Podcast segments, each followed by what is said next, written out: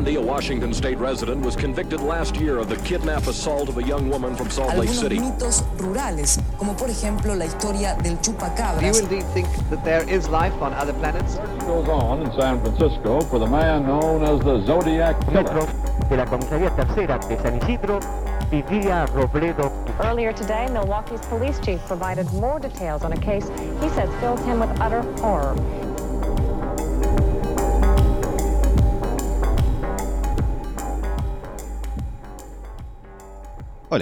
Yo soy Pisandro Y yo soy Cherry. y esto es La, sexta pata. Uh, ¿Cómo estás? bien, o sea, Uy, se, se Dios. ponía a explicar. No, estoy bien anímicamente, estoy con el cuerpo, el cuerpo cansado y como que no tengo tiempo nunca de nada, pero, pero bien, con salud, ponele. Considera ir al médico, hacerte un chequeo, a ver si capaz tenés déficit de algo también.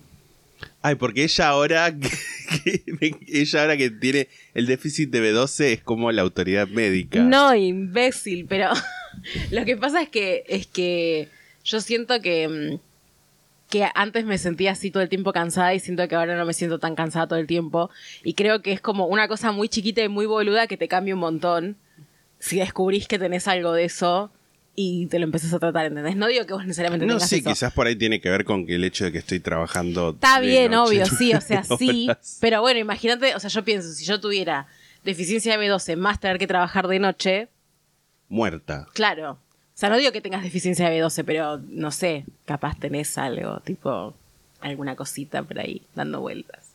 Gracias, doctora. ¿Vos cómo estás? Está a cagar, Lisandro, no se preocupa. Bien, qué sé yo.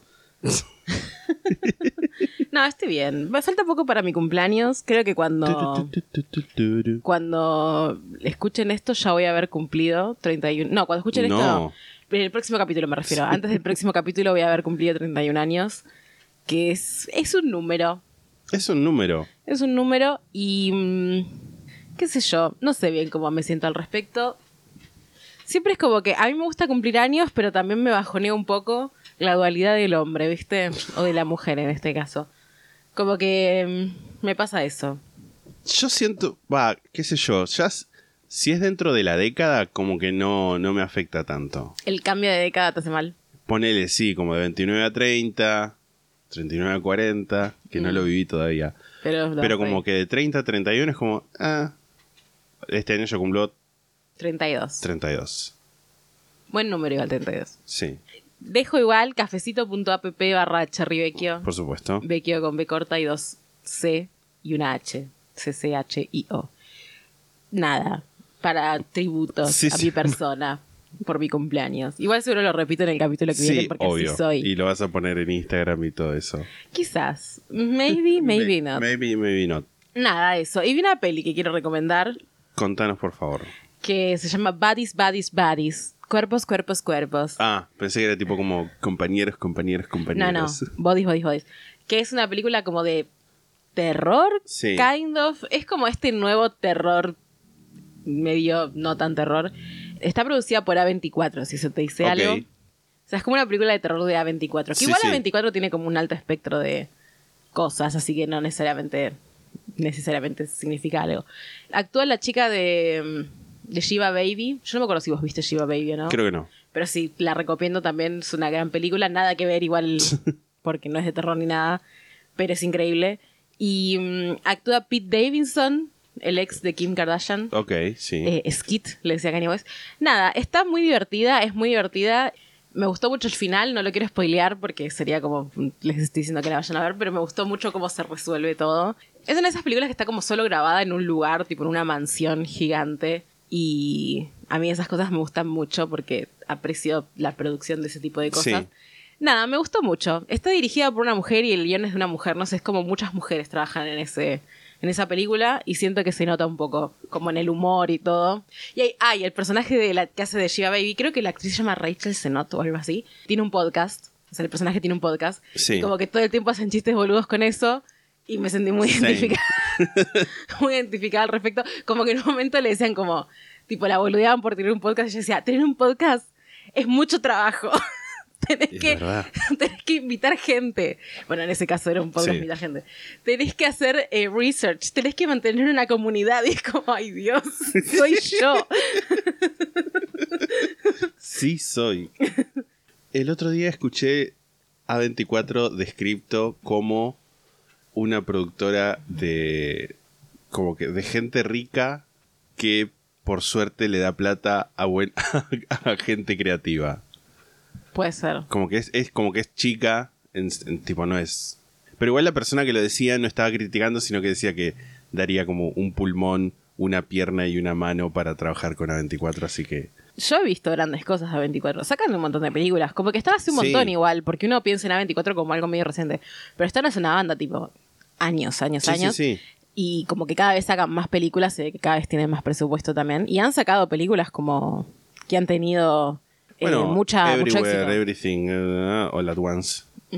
Bueno, y gran que es- esa producción. es de, de las últimas. Y gran producción. Sí, Porque es- algunas es- se nota como O sea, que es tienen chica en el sentido de que ponele, no es que te tiran un billón de dólares en una película, Claro, ese tipo sí. de cosas. Sí, sí, sí. Chico para, para estándar, para ese tipo de estándares. Claro, no, no es Hollywood. Tipo, no es Marvel. No es, no es cocaína Hollywood. Total, total. Eh, cocaína igual. Ah, Es cocaína light. coca- cocaína light. Coyendo. Tengo un saludo. Yo también. Tenemos un saludo en realidad. Ah, ¿es el mismo saludo? No. Ah. Entonces, ¿por qué? El 19 de enero fue el cumpleaños de un amigo de la casa, Lucas Fauno. Oh. Capricornio. Capricornio, ¿no? Sí, Capricornio. Así que le mandamos un saludo y un abracito. Saludo desde aquí. al amigo de la casa. Salute. Y el 19 de enero también cumplió Lulu Luana, que nos puso. Cumple el 19 de este mes, tocaya de cumple de Robledo Puch.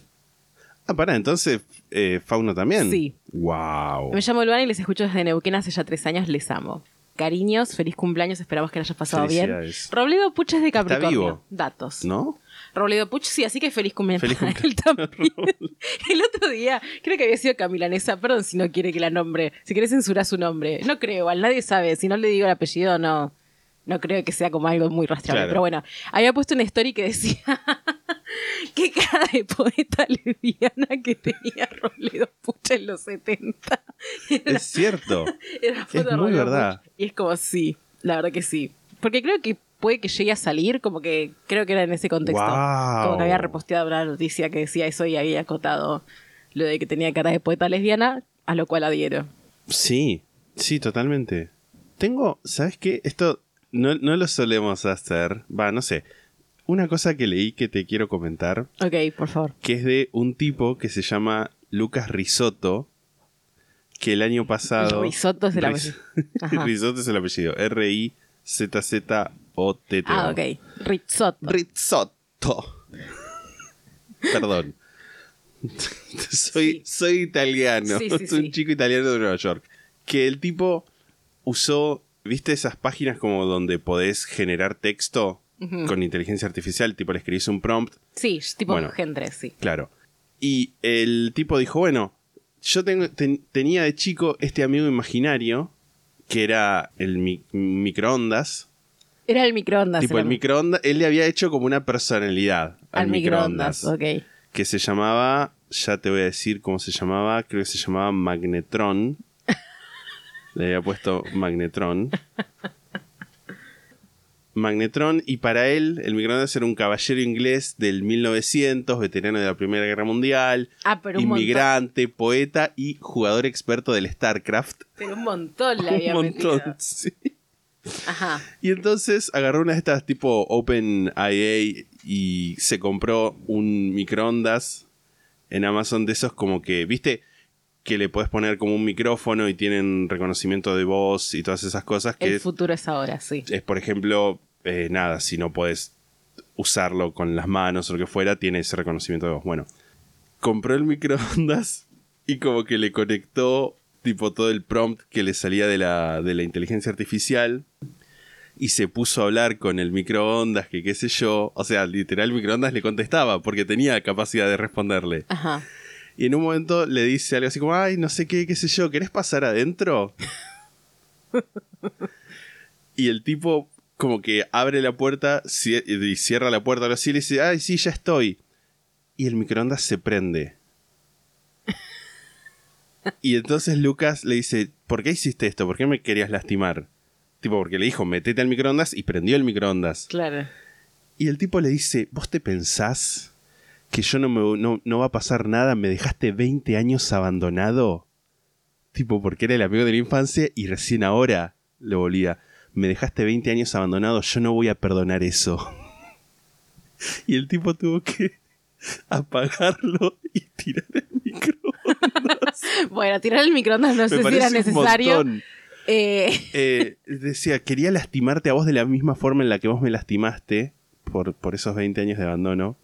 Y nada, se ve que la, es, él puso eso, tipo Rizzotto puso eso en la, en la descripción y la, la inteligencia artificial lo tomó como una parte constitutiva de, de este personaje. wow. Es un montón. Dice, me disculpé y traté de convencerlo de que no había, de que no había habido abandono, pero él no aceptó. Es un montón. Es un montón. También es como, estas cosas, es curioso, porque es como, yo no sé si era necesario tirar el microondas, yo creo que con O sea, sacarle no, no la- sé si tiró el microondas, ponele, pero lo tuvo que, que apagar, desconectar todo. Bueno, eso sí. O sea, es realmente... Da un poquito de miedo. Sí. Hmm. Pero bueno, Y además es como re triste porque como que lo volvió a matar. pero antes no lo había matado. Bueno, pero lo había olvidado. Pero ahora lo creó. Claro, eso es lo peligroso para mí. Ahora lo creó y lo... Bueno. No todo lo que está en nuestra mente tiene que ser algo real. Esa es Totalmente. mi... Siento que es la moraleja. Sí, re. Re sí, además es como re... Ay, sí, voy a crear a mi amigo de la infancia. Es como... mm, Es muy Black Mirror el episodio Sí. ese que se muere el novio y lo, Y lo- vuelven a construir con sí. tweets. lo Tremendo. Yo voy a hacer eso igual con vos. Pero, viste que siempre que ponen a, a una inteligencia artificial a. Creo que esto ya lo hemos hablado un montón de veces, pero siempre que ponen a una inteligencia artificial a entrenarse con redes sociales, la inteligencia termina siendo racista. homofóbica, Sí, racista. pero si es con un solo, una sola persona. No creo. Viste que igual en- eh, hay como, no sé si viste esto en Twitter en esta semana, que es cuando yo lo vi, hay como un proyecto que creo que pretende ser educativo, pero es como debatible, que hicieron como unas cuentas de Twitter armadas con inteligencia artificial de personajes históricos y vos les podés hablar y te responden como si fueran el personaje histórico. Wow. Estados Unidos esto, ¿no? Sí, O sea, sí. Los personajes históricos son tipo gente de Estados Lincoln. Unidos, sí. Como que gente les empezó a hablar y les respondían cosas que eran o como históricamente no reales. Sí. Como que uno le preguntaba algo, no me acuerdo exactamente qué era, pero era como si yo le dijera nazi, che, a nazi, a Hitler, tipo, che, vos eras nazi y decía, no, esos, eh, esos alegatos sobre mí son falsos. Y es como, Eh, no, flaco. como que se intentara, se intentara Sí, defender, sí. ¿entendés? Pero no era Hitler y no era sobre ser nazi, era otra cosa, pero que era algo como, che, esto pasó en serio y este personaje de inteligencia artificial me está diciendo como, no, esto era falso, me acusaron falsamente. Y otro le preguntaba como, che, ¿cuáles son tus cinco sabores de pie favoritos? Y el chabón empezaba a contestar, como que se trababa, como que decía, el que más me gusta es pumpkin pie. Y después el tercero, como que decía, bueno, y el segundo, y el tercero, y el tercero decía, el que más me gusta es pumpkin pie. No. Y empezaba a repetirse, nada, y como que decían, Sí. la gente como que decía, esto no es educativo, no puede ser presentado como educativo, pero era como, lo que me interesa de todo esto es que eran como personas, porque contestaban como personas, por más que se le daba ahí como una tararira por momentos, contestaban como personas basadas en, con cosas que asumo los entrenaron en base a textos y cosas de las personas Sí. reales. Wow. El futuro es hoy y es un lugar que me da miedo. Mm. Sí, sí. Yo incluso creo que si no hubiera inteligencia artificial, no es lo que más miedo me da. No, sí, obvio, obviamente. Tipo las guerras, las armas nucleares. Sí, Skynet, arre. Bueno, esto, no sé, ¿qué- ¿algo más tenés para comentar? No, te agradezco, gracias. No, por favor, pase usted. Antes de empezar, les recuerdo a las personas que integren el club La Sexta Pata que pueden dejar sus necrológicas en el canal de Discord correspondiente. Ya dejamos también una historia, por lo menos al día de la grabación, creo que ayer o antes de ayer. Pero vamos a volver a poner una historia para que puedan dejarnos sus opiniones, sus experiencias, sus sentimientos respecto de este caso. Vamos a hablar de eh, la película que vimos, esto es un bonus track sobre el caso de los Rosenberg. Vimos la película Daniel Daniel. de 1983, dirigida por Sidney Lumet, con Timothy Hutton, Hutton, Timothy Hutton, en el rol epónimo de Daniel, epónimo es lo que le da el nombre a otra cosa, Mandy Patinkin como Paul Isaacson y Lindsay Krause como Rochelle Isaacson. Son, y no me fijé quién era Susan, pero Ah, bueno, después lo- decir, ¿y Susan? vamos a buscar ahora. Mientras tanto, te comento que es una película que está basada en la novela de 1971 The Book of Daniel. Y Susan era Amanda Plummer. ¿Será ¡Ey! algo de Christopher Plummer? Amanda Plummer, boludo. eh, Aparece en Pulp Fiction esa, creo. Sí, aparece en Pulp Fiction.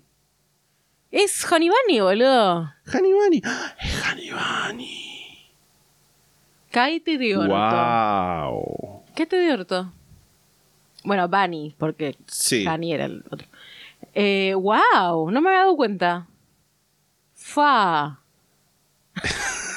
Tanto le sorprendía que la mujer trabaje. Sí, sí, sí. sí.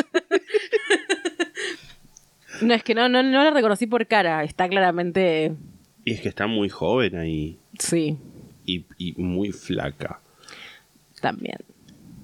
Eh, Bunny barra Yolanda. Ujú. Bueno, la película, el libro en realidad, esto explicar, Daniel se llama The Book of Daniel porque después al final tiene como unas referencias al libro de Daniel, tipo bíblicamente, y que esto en la película como que lo van retomando de una forma como muy extraña, que es cada tanto aparece una canción tipo gospel, Mm. que es como... mm, pero- Claro, yo me preguntaba por qué se llama The Book of Daniel y por qué les cambian los nombres como... Porque está basado claramente en la Sí, historia que vos ya contaste, pero ¿por qué deciden cambiar los nombres? O sea, ¿está ficcionalizada la novela? O porque es- entiendo que hay cosas como que sí están como basadas fuertemente en lo que pasa en la realidad, al menos en la película, no leí la novela. Pero bueno, imagino que se traduce. Sí, no sé por qué decidió cambiarlo, pero quizás, viste, a veces alguien hace como, "Mm, sí, sí, sí, voy a, voy a cambiarlo para, Por las dudas. por las dudas. Sí, me imagino que debe ser por las dudas. Sí, y además porque también inventa cosas, como por ahí Claro. para darse esa... Para decir, no, no, no son ellos, son otra gente. Claro, pero bueno.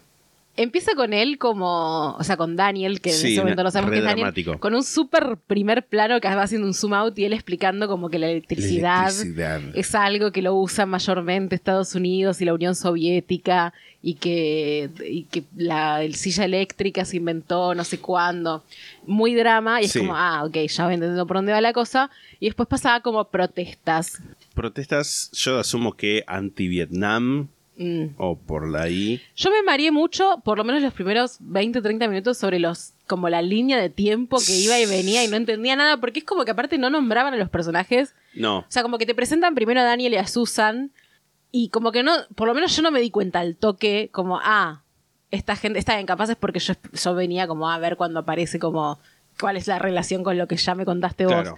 Como que no me di cuenta al toque como, ah, estos son los hijos de ellos. O sea, como que sí entendía que ella era lo- la hija, pero Sí. como que él no entendía bien por dónde iba, por qué había una mujer ahí, quiénes eran las, como los otros padres, porque era como una situación de cena familiar sí. en la que Daniel tiene tipo una mujer y un bebé y Susan como que lo insulta y le insulta a ella, le dice como esta vaca Esta lechera. vaca le lechera dice. es un tremendo. Es tremendo como la tratan a esa pobre mujer en la película. Y, y ella como que quiere reivindicar a los padres un poco y Sí. es como que él está tipo, no. ¿Sabes que ahora que lo pienso, eso está como. No está tan claro. O sea, yo lo sabía, pero porque yo sabía cuando había buscado la película, era como Daniel, se trata sobre esto. Ah, ok. Pero ahora que lo pienso, sin, saber, sin haber sabido eso, hubiera sido como. Un poco como. ¿Eh? Mm. Pero sí, entiendo. Las protestas para vos, por... después, más adelante hay otras protestas, pero las protestas que aparecen, ni bien después, eh, después de que él habla de la, la silla eléctrica, ¿para vos eran material de archivo o recreación? Para mí era recreación y te voy a explicar por qué. Igual es como que tengo la duda porque siento que es mucho presupuesto para recrearlo por tampoco, por tampoco, pero como que todas las protestas tienen la misma estética en la película. Como que están todas Sí. con el mismo color, el mismo tinte y parecen todas como grabadas a la misma vez que se grabó la película, que tiene todo el sentido. Sí. Que esta es una película de los 80, por cierto. Sí. No me acuerdo exactamente qué año, 81. 83. 83. Y tiene todo como ese tinte de esa época fílmico, Sí. eh, como medio sepia, pero no. Lindo, pero bueno, siento que es como que no, como que si fuera material de archivo tendría como otra estética. Same. Tendrían diferentes estéticas las protestas entre sí. Siento que es raro que, que... Pero bueno, a la vez después hay una protesta que está claramente Sí, grabada, que, sí. como spoiler, pero sobre el final, el final de hecho, es una protesta en la que va Daniel con la esposa y eso hay un montón de gente alrededor de él y es, Que es un imposible que no haya sido eh, Pero- filmada ahí, digamos. Pero encima es muy gracioso. Para mí es eso. Como que filmaron protestas posta, por ahí no material de archivo, sino con el mismo equipamiento de, de la película y por eso no se ve tan distinto. Ah, puede ser. Y de hecho, yo sospecho, bueno, eso lo vamos a hablar al final, pero la, la última escena, para mí, no está Daniel en la protesta. Ah, no. Para mí es como muestran la protesta y muestran un grupito de gente. Ah, es muy graciosa la gente. Puede ser, puede ser. Después de, de esta escena muestran a, a lo que vamos a después enterarnos que son Paul y Rochelle, o sea, Julius y Ethel. Y yo te quiero decir algo, Sí. porque después ellos como que se van después de la universidad y, y en el tranvía, él le recita a Marx, tipo le lee Marx. A mí no me levantas así. Bueno, a mí me pareció muy raro, porque aparte es como que ellos están ahí en la protesta, ¿no? Y es como que aparece la policía, como que la policía medio que lo apura a él, Sí. y se esconden los dos, y es como que él le empieza a chabullar ahí, es como, amigo, ¿te parece el momento? Prioridades, prioridades. ¿Te parece el momento para intentar levantar? Como tus amigos están siendo gaseados al costado tuyo Sí, sí. probablemente y vos intentando mojar la vainilla. Bueno, nada, si se van en el tranvía recitando a Marx. Sí, es todo muy troscocor. Siento que es muy puaner toda esta película un poco. Real. Como que van con la historia y todo. Yo no creo que tampoco ellos en la vida real se hayan levantado así. No, no, no, gente mucho más digna que estos personajes. Después hay un como un baile, de nuevo, todo esto en, en el pasado, arre, y está este viejo que es Selik Mindish, que es una mezcla de dos personajes, de dos personas. Es una mezcla de, o sea, lo que me da a entender la película es una mezcla de Morton Sobel, que era el compañero de ellos, y de David Gringlas, que era el hijo de puta. que se ponen a bailar y le toca una teta a Rochelle y Rochelle le baja la mano. Y es como viejo guanaco atrevido. Son muy raras las jodas que hacen en esta película. Como que todo el tiempo se la pasan de joda al principio. Sí. Como que están todo el tiempo bailando, besando bebés en el aire. Eh, Besando bebés en el aire. no me acuerdo si esto pasaba en el medio de todo eso, creo que sí.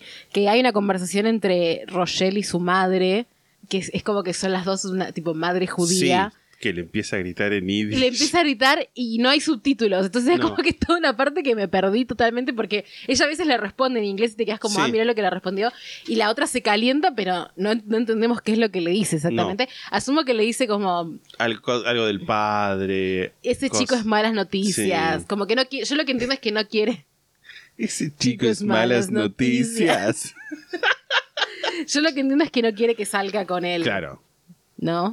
Y se enoja porque ella como que dio tres dólares para una colecta o Ah, algo sí. así y empieza a gritar y... Creo que le está diciendo comunista de mierda. Sí. Sí, sí, sí. Que es algo que también pasa mucho durante la película. Totalmente. Hay una reunión que tienen, porque todo esto, recordemos, la, la parte del pasado es como está toda teñida por la Segunda Guerra Mundial. Y hay una reunión que tienen que es como, yo creo que como después del, entrenamiento básico de Paul, eh, habla de sus compañeros, gente de Georgia, no sé qué, y empieza a decir, no, porque ellos me hicieron ver la dignidad del hombre común, el heroísmo de la gente que trabaja la tierra con sus manos y el buen sentido común de las masas. Literalmente tuve que parar la película y decir, qué denso, porque era como, el- basta. Es todo muy denso. La parte de, de ellos siendo troscos, yo igual banco su historia, todo lo que quieras. Pero la forma que está representada en la película también es como. Bueno, quizás sí es realista. Está mal representado. Es como, no sé, qué sé yo. Yo cuando un día trabajé más de 10 horas y estaba leyendo El Capital de Marx, era como, ay, sí, los medios de producción.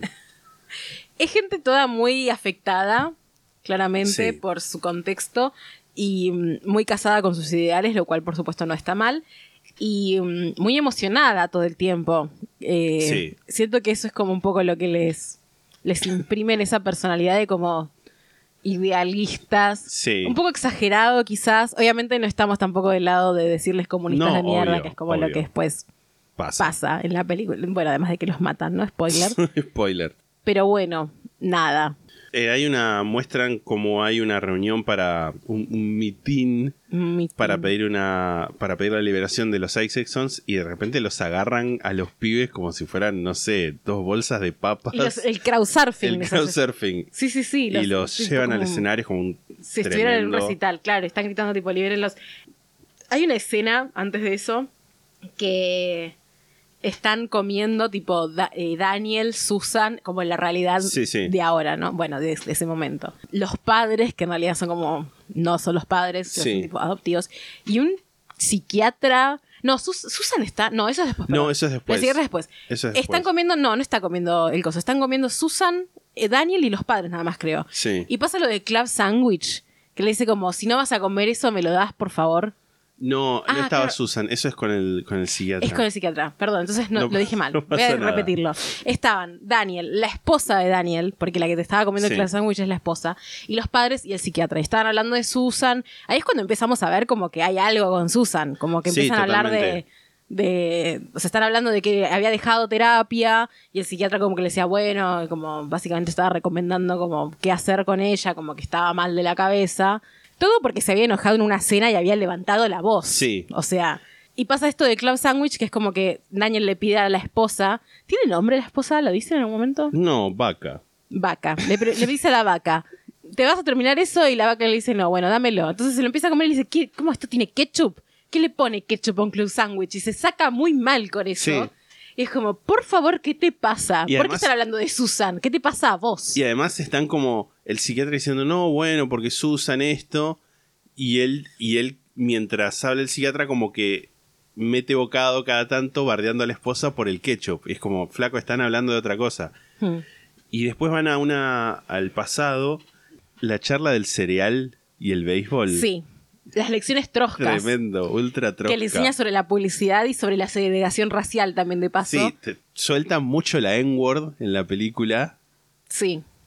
Es una película de los 80. Igual entiendo que está contextualizada en la época en la que era. Como Sí, que no sí. lo dice peyorativamente. No, no, no. Lo dice porque es como de esa manera los conocía. Igual la N-word, no la que nosotros ahora conocemos como la N-word, No, claro. sino tipo el color en español.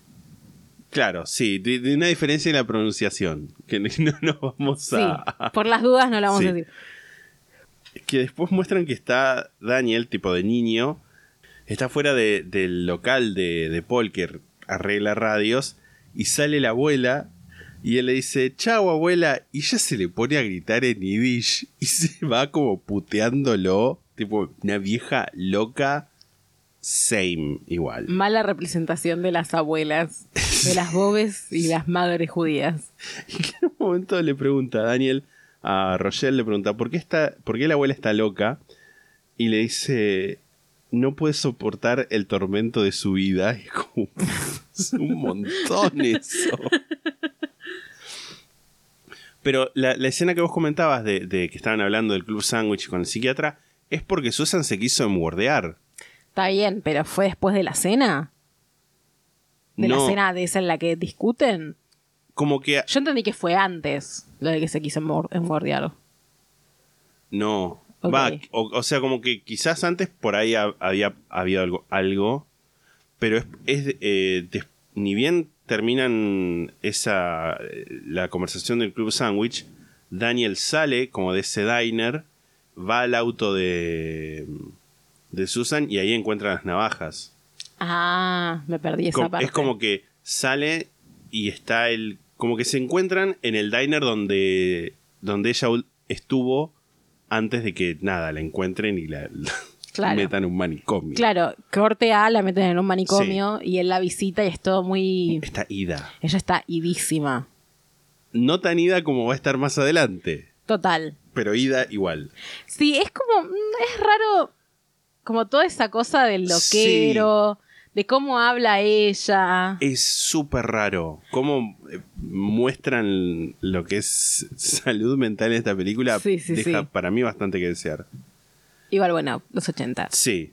Ahí viene la segunda eh, situación mirada dramática a cámara cuando habla de descuartizamiento, drawing and quartering.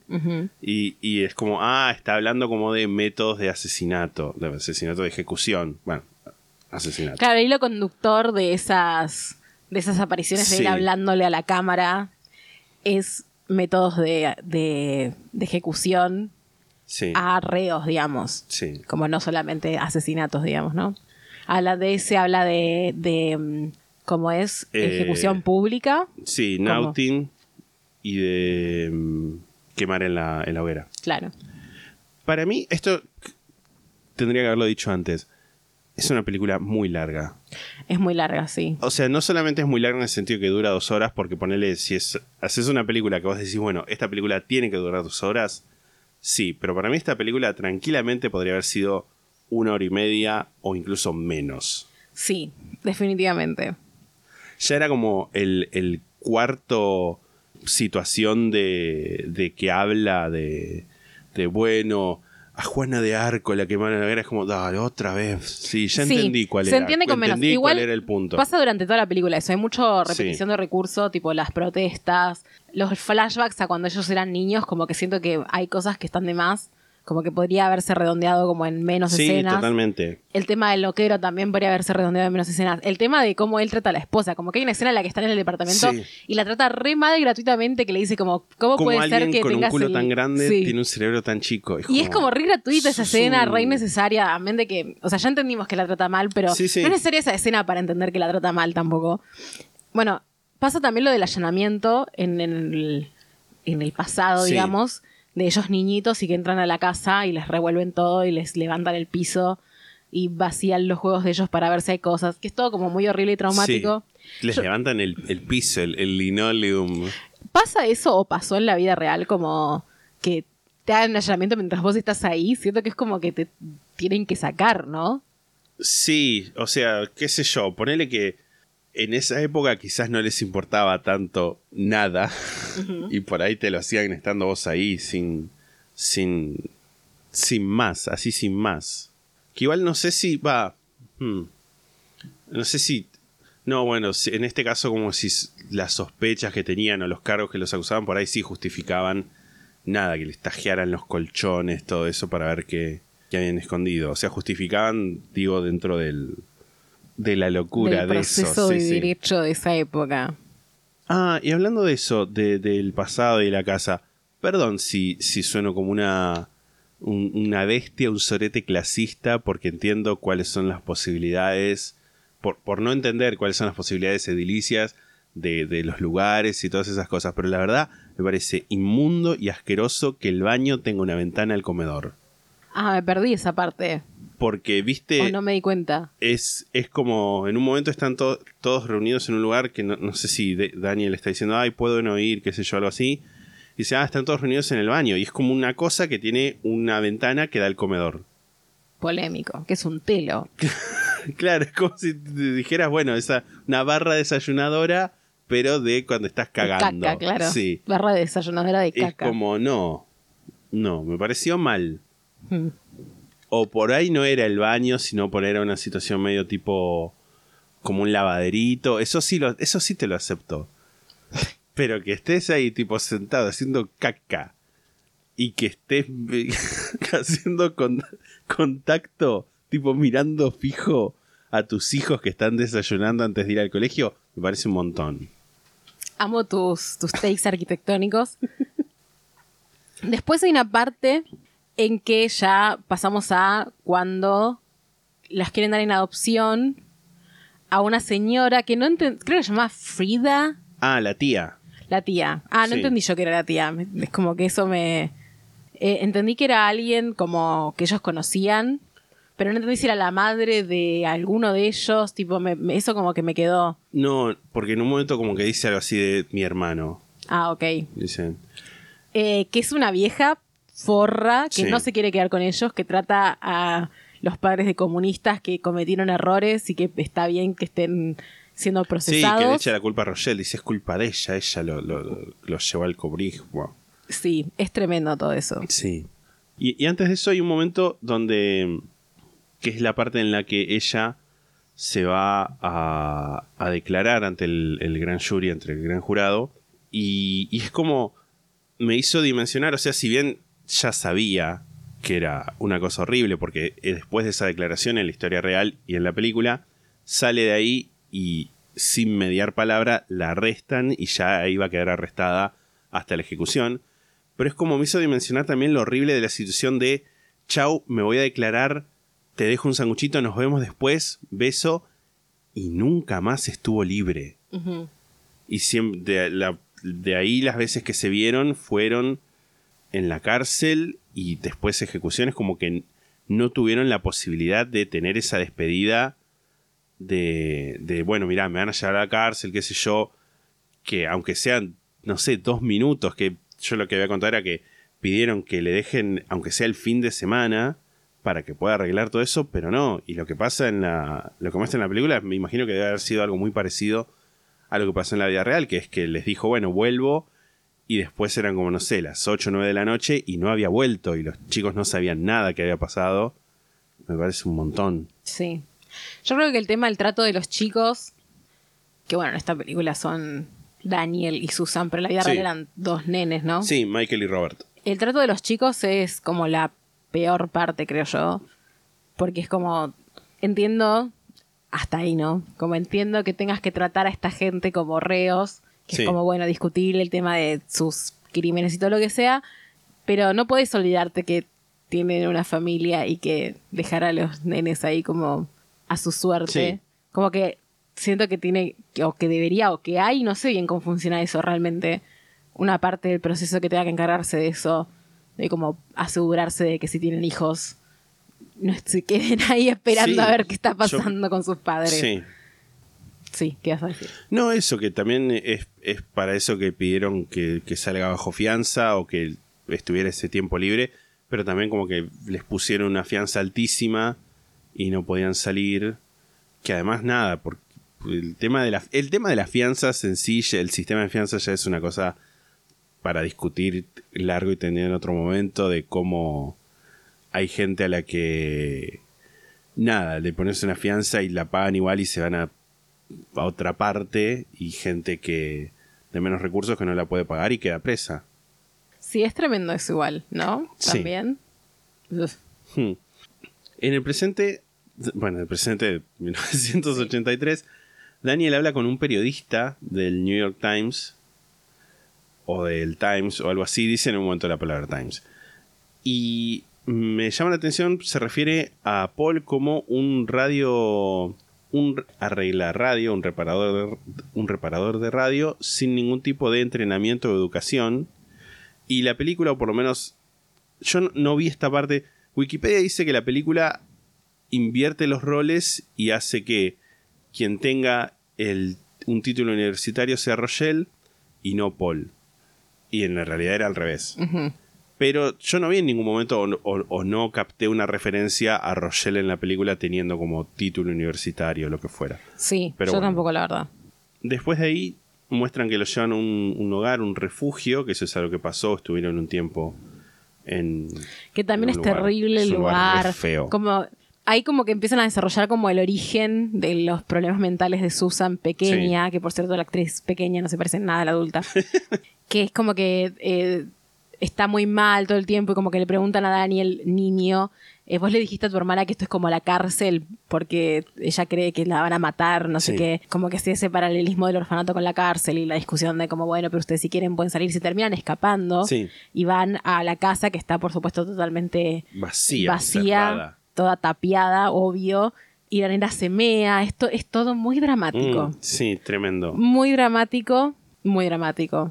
Y terminan yendo con, con, Con, Frida por eh, por lo menos un leve tiempo, o eso entendí yo, como que se, como que...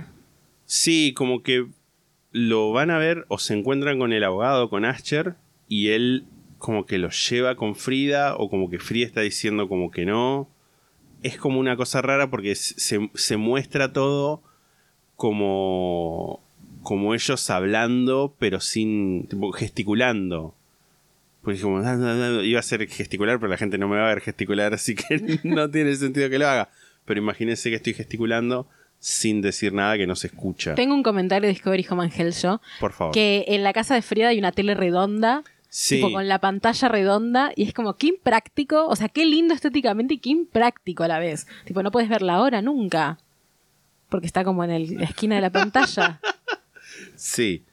Yo me, yo me imagino que por ahí tiene que ver con las limitaciones materiales en el sentido de la proyección, Ajá.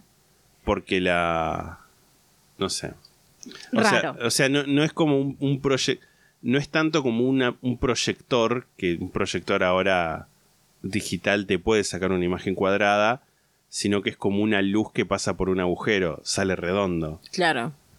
Yo creo que tiene que ver con algo de eso, como que no sabían hacer pantallas cuadradas quizás en ese momento. Puede ser.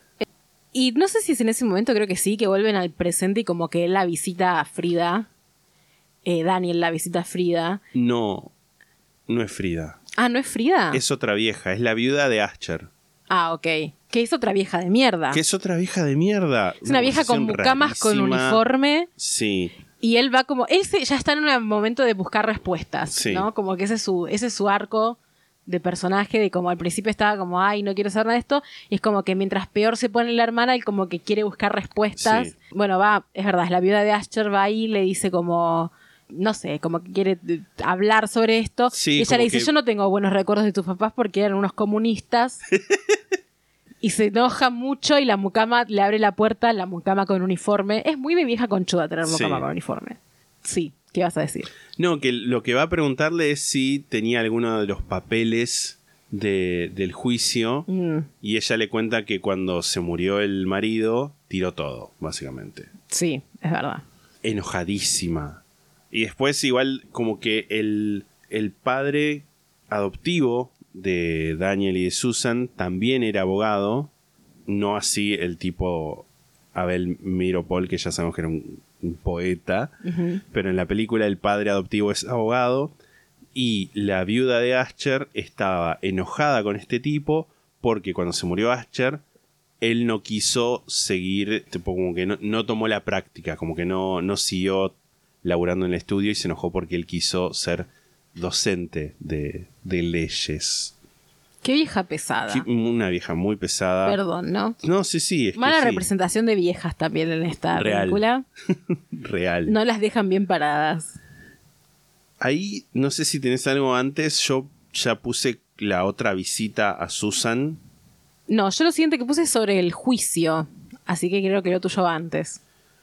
Porque, nada, ahí ya Susan está ida, nivel Mm. retorcida en la cama. Ah, sí, es tremendo. Es tremendo, es muy feo. Y tiene pósters como de los padres en la pared. Sí. Que siento que eso es como re poco realista también. Porque ¿por qué la dejarían tener pósters en la pared? Sí. En un manicomio. Además, siento que es como contraproducente al tratamiento. Sí. como- sí, sí, sí. Más allá del hecho de, no sé, cortes con papel. esas Claro, cosas. sí, sí, totalmente.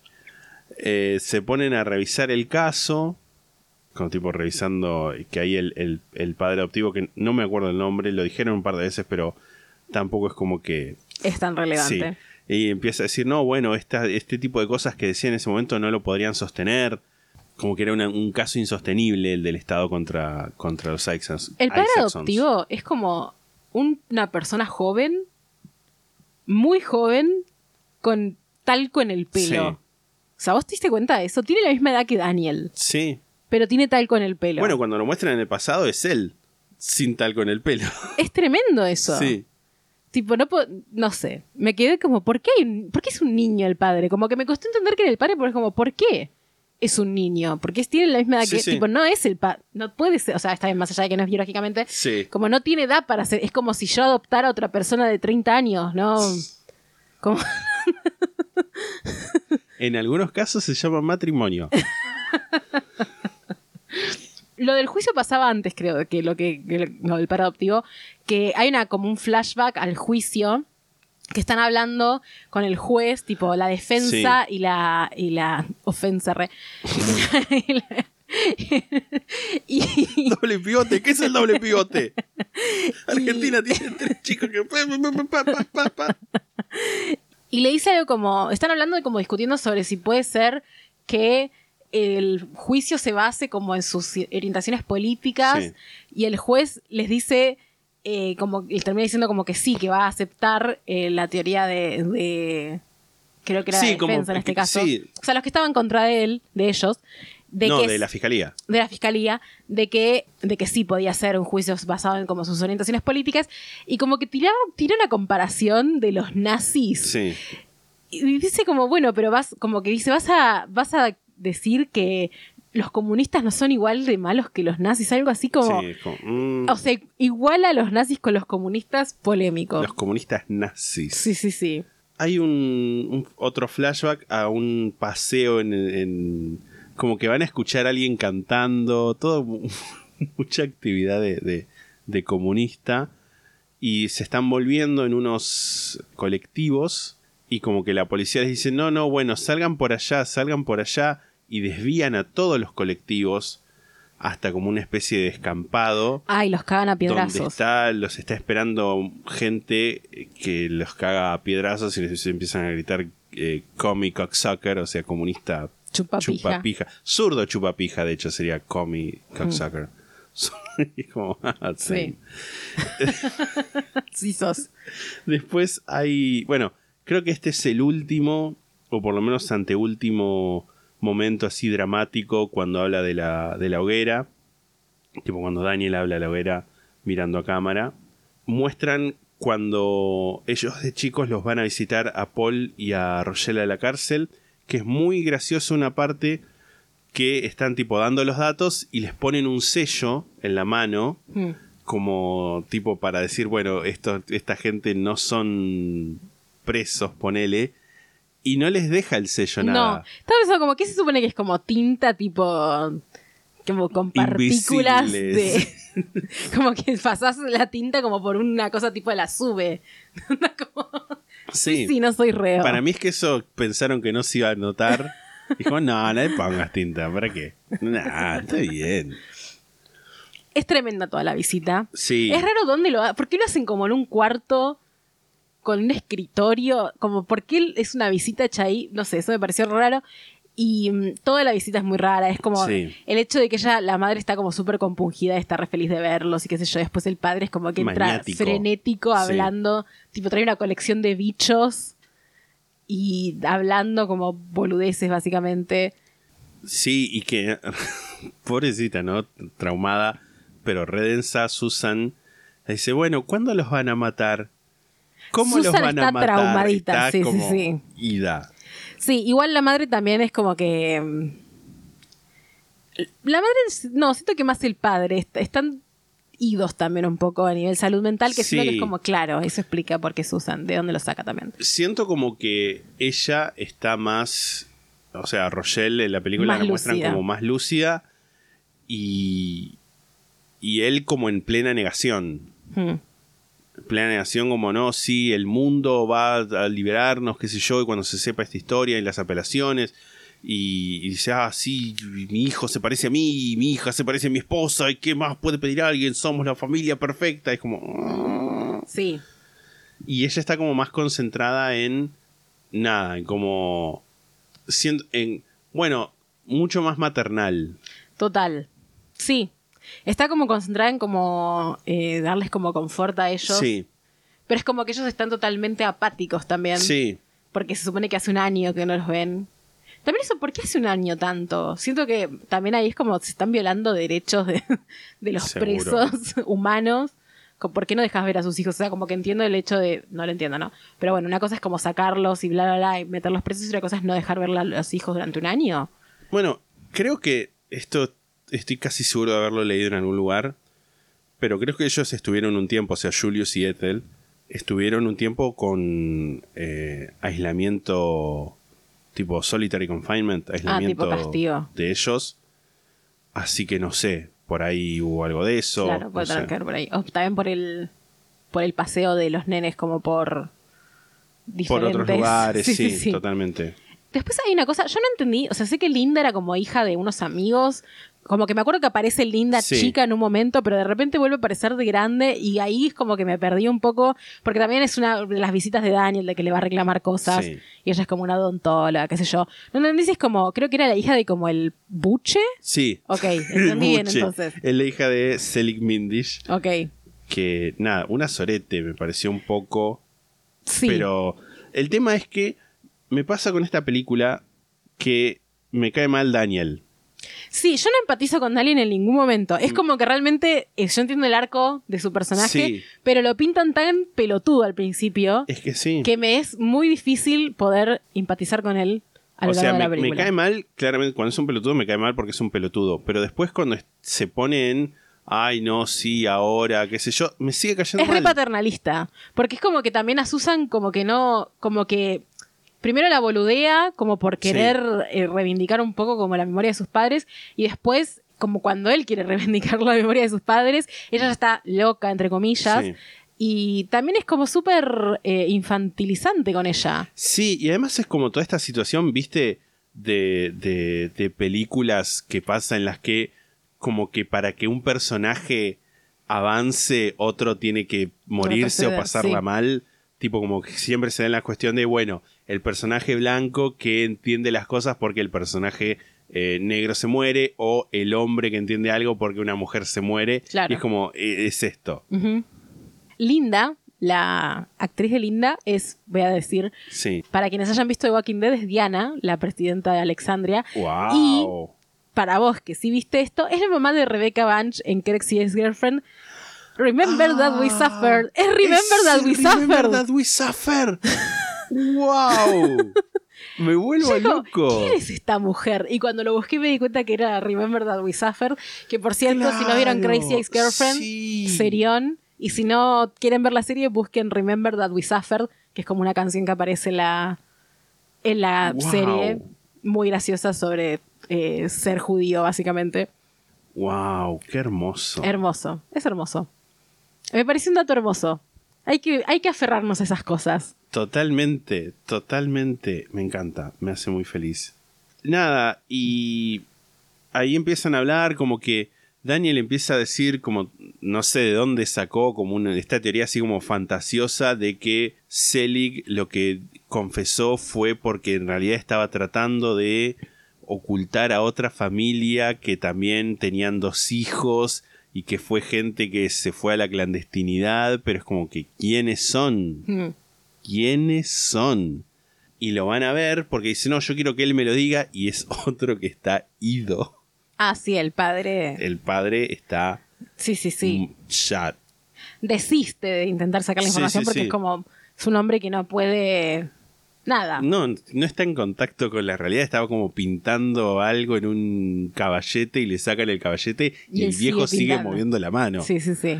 Y después lo reconoce, dice a Daniel, qué sé yo, como que se, pri- primero se pone contento, después como que se pone triste, llora un poco. Y ahí Daniel se da cuenta de que no, no tiene sentido eh, que, que trate de sacarle alguna respuesta.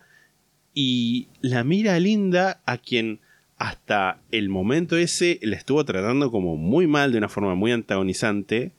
No sé si está bien usada esa palabra, pero bueno, de una forma muy... Sí. Nada, mal. Sí, sí, sí. Y le dice, ¿existe algo como tener mucha esperanza? Ay, y le da un beso. Dios. La- ¿Se la chapa? No, no, es como Porque un besito, Parece como, parece que, se la que se la chapa, pero es como un besito como muy, muy, muy acá como de coté. Y después Además se la chapaba enfrente del marido. Es que parece que se la chapa. Yo dije, bueno, qué sé yo, capaz queda algo pendiente ahí que no entendí bien. Tipo, y nada, ya fue, ¿no? Eh, em, después- tendría cosas peores la película. Sí, sí. Empieza todo el arco como del final en el que hay, o sea, bueno, los ejecutan ellos dos, que es terrible, es, tremendo, horrible, horriblísimo. es tremendo. Y está alternado como con, bueno, que Susan muere también. Y arde. Y, muere. Y, o sea, el velorio de Susan, el velorio de ellos en el pasado. Sí. Después que a Susan la entierran como al lado de ellos dos, como a este paralelismo. Y Hay un, perdón, Sí. un detalle de, de- de la ejecución, que es que cuando le están por ejecutar a Rochelle, se da como un beso con una guardia. también parece que se la parece un chapa. chape. Sí.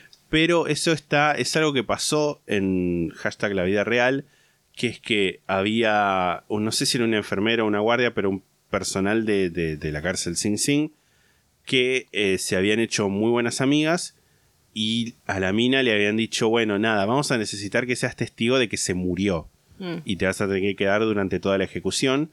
Y después de que se saludaron, la mina, nada, se puso a llorar y se fue.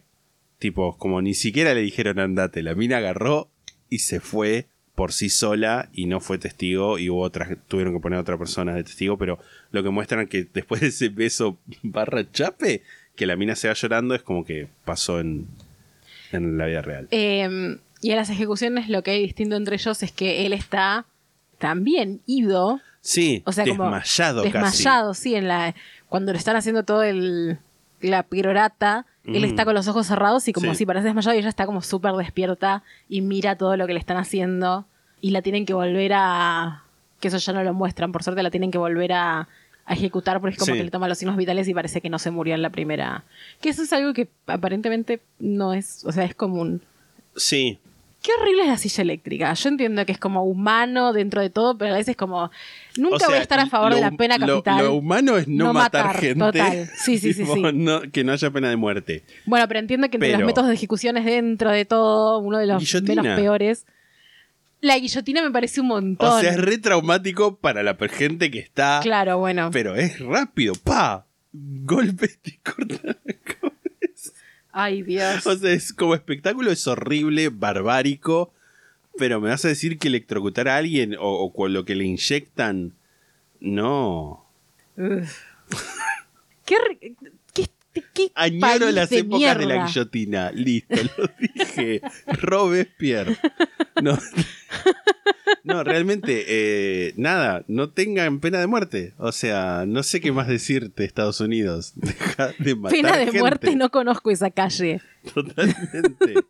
Nada, es muy trágico todo. Y al final él está en una protesta, es Sí. como hizo las paces con su herencia comunista y está en una protesta de paz con Sí. su esposa, a la que anteriormente maltrataba sin razón, y su hijo.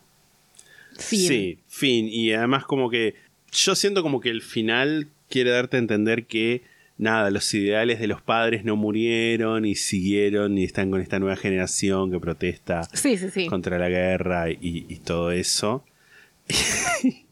y me pasa, acá es, es esa situación donde muestran una protesta muy grande que yo no creo que hayan contratado gente No. para llenar tipo lo que parece ser Central Park Sí, sí, sí. para dos minutos de la película porque no tiene sentido.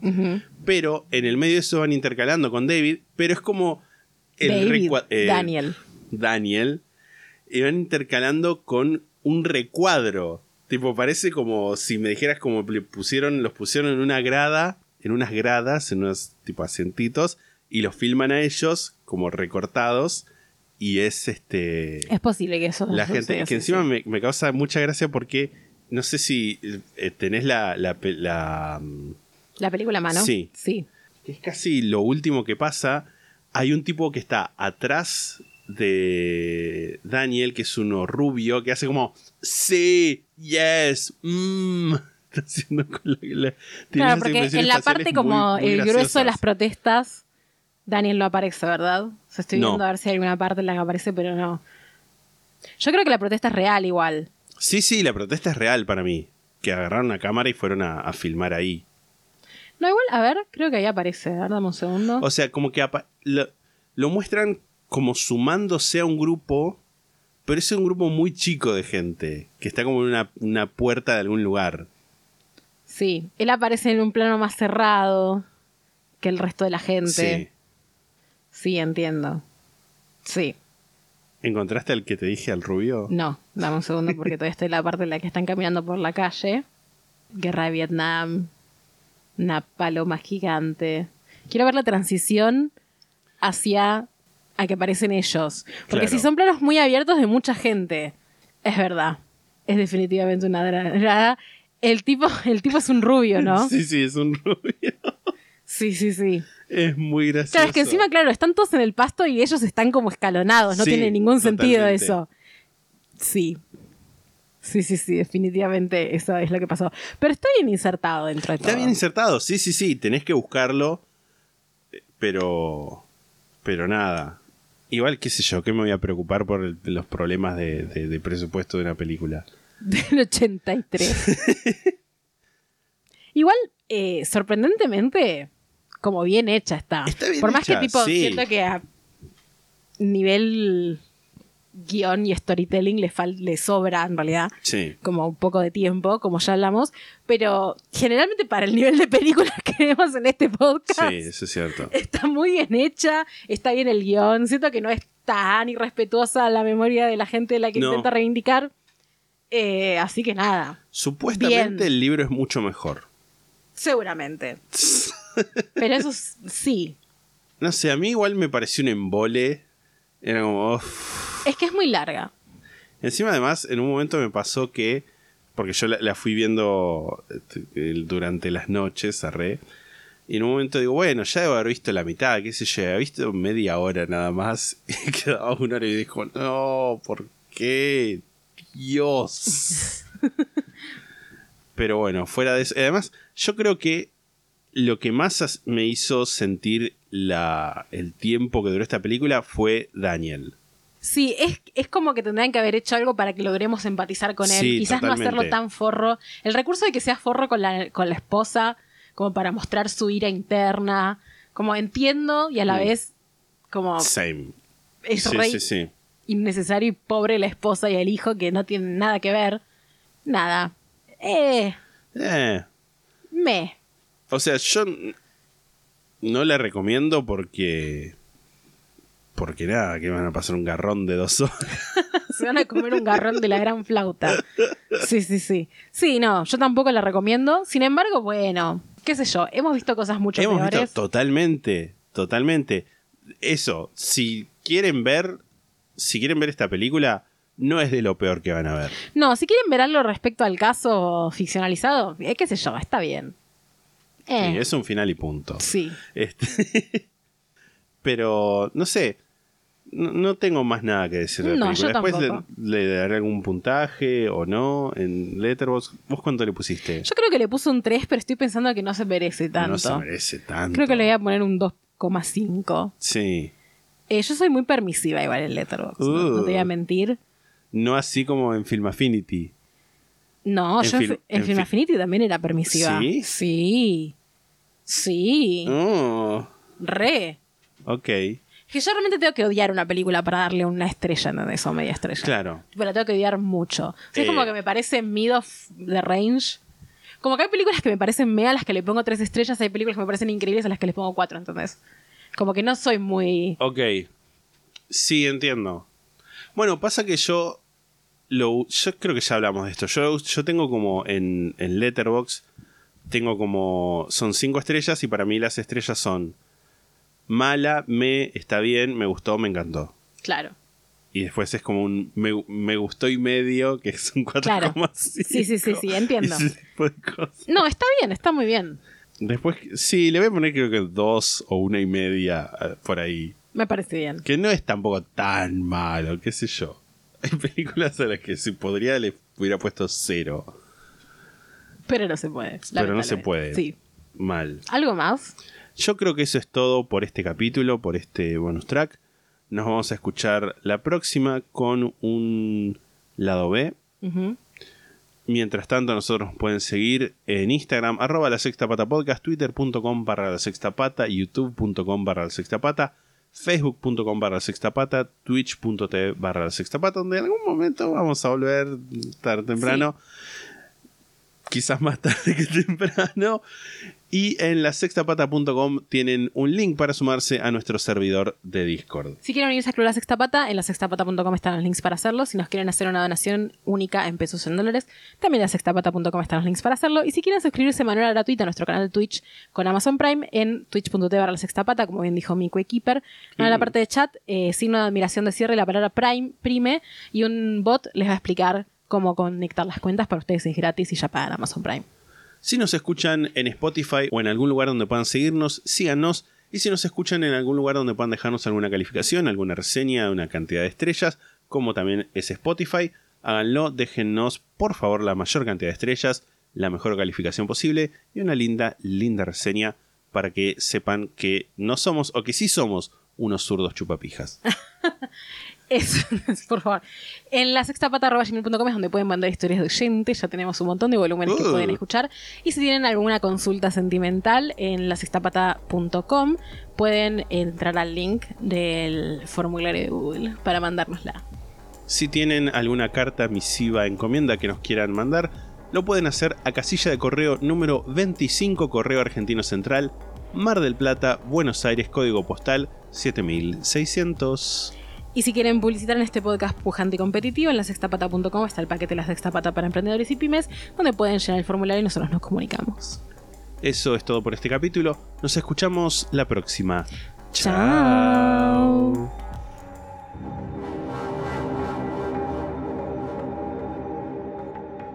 La sexta pata se graba en la ciudad de Mar del Plata.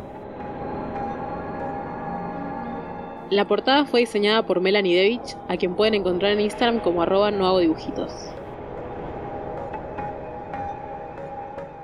La música es The Soft Whispering Truth por Lingua Lustra y fue editada por nosotros para la intro de este podcast.